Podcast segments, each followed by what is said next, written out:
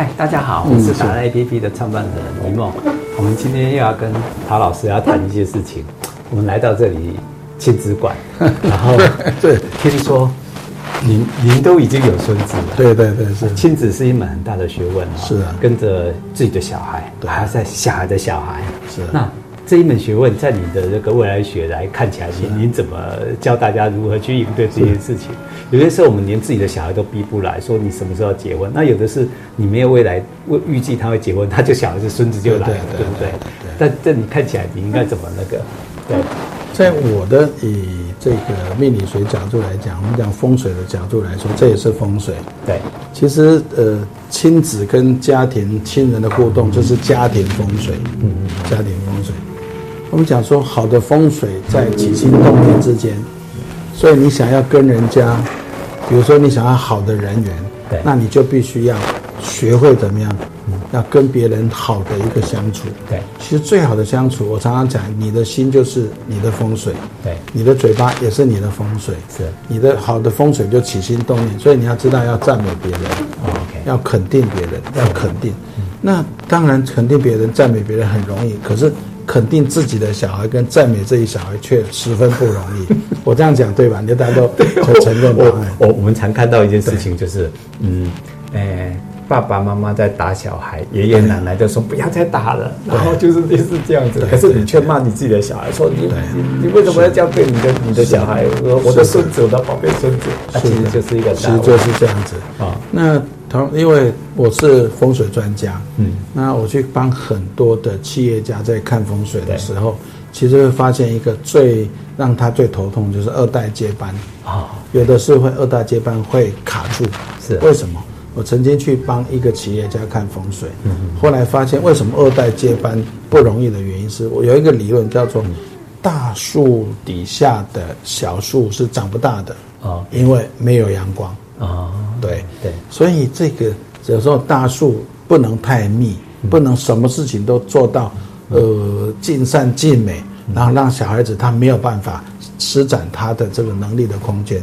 这个时候，那个小孩子那个小树苗就长不大。嗯，所以我跟我也请，我也请这一个企业家留一片空间给他的二代去创作。那跟开完，当讲完之后，他就认同了。结果这个小孩子他创创造出来的产品，反而卖得比他爸爸还要好。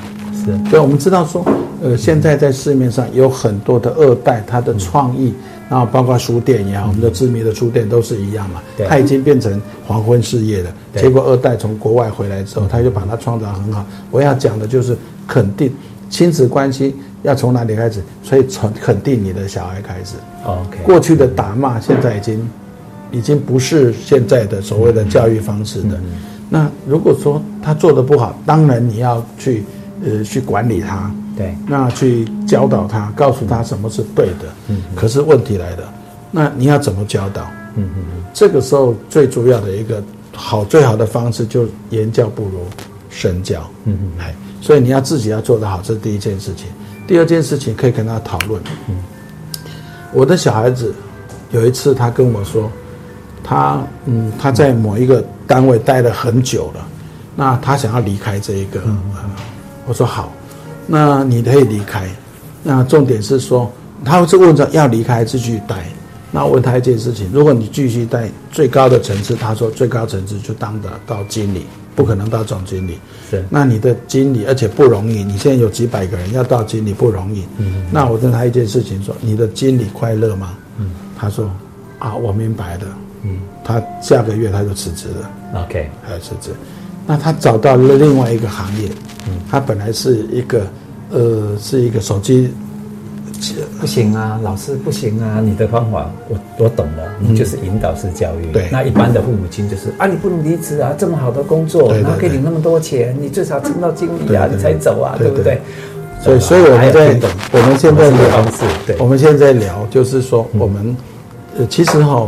另外一个方式就是说，呃，现在所有的父母亲都知道，嗯，现在我有一个四岁的孙子，嗯，我的女儿以前是最讨厌小孩，对，然后她的教育就是要骂，要做什么的，然后就跟小孩子斗气和怄气，那可是现在来了，现在她明白了，原来她去找专家的时候，原来她跟儿子一起去找专家，可是专家说儿子不用上课，是你母亲要上课，所以现在是母父母亲要上课。我经历过那个事，对，是父母亲要上课，而不是小孩子要上课。所以这个时候，你跟你小孩子互动的时候，你要这样聆听。对，小孩子在问你难题的时候，你要给他一个问题，说好，请问一下，你遇到这个难题，你做过？你做过方法去改变的吗？嗯，OK。他说我都做过了，都没有用了，那效果都不好。嗯、那好，那我们一起来想想看，有什么其他的方法呢？嗯，啊，那我们就一起想，陪着他一起想。嗯、其实这个时候，很多时候他想的方法，他解决的方法是他想的，他会去尽力。对，嗯。那有些很多的呃家庭，我看到比较多的呃很富有的家庭，看风水的时候就知道，比如说名车。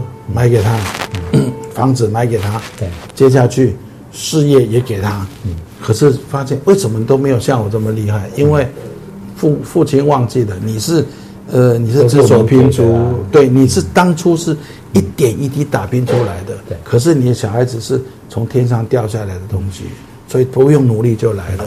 那他想不想？他也想，但是他没有能力去经营，嗯，他没有经过你这样子的一个训练嘛。好，嗯，那我也就是说，如果说真的叫什么叫亲子，基本上，呃，你要想想看，你跟小孩子互动的时候，基本上，他不是你的附属品，你可以跟小孩子做好朋友，对。那但是你要告诉他，你的小孩子，你的人生观是什么？应该听听他的人生观是什么。所以基本上这叫做听起来像理论。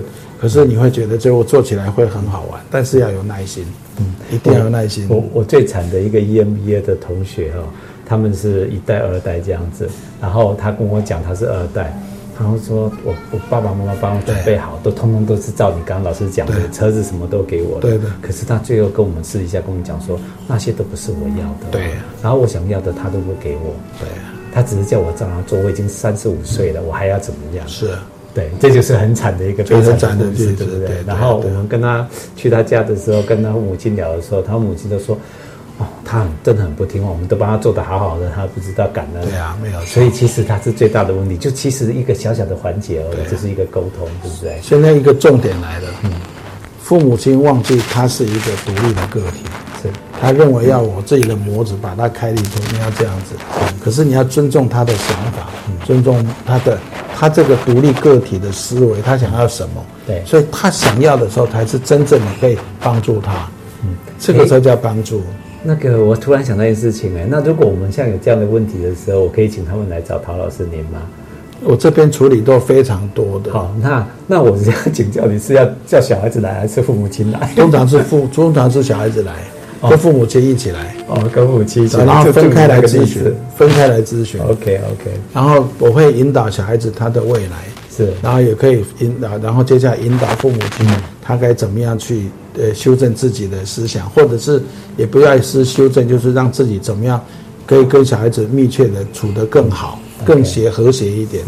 哎，那我们怎么样找到陶老师？其实上网打 Google 陶文就可以了。哦，那如果大家想要呃跟我互动的话，其实可以加入未来学达人陶文这个脸书。陶是陶渊明的陶，文章的文，文章的文，对对。OK OK，好，我们今天连我没想到临时的临时动力，想要请教 陶老师有关于亲子的故事，陶老师真的很厉害，赞，我们比一个赞，谢谢老师。OK。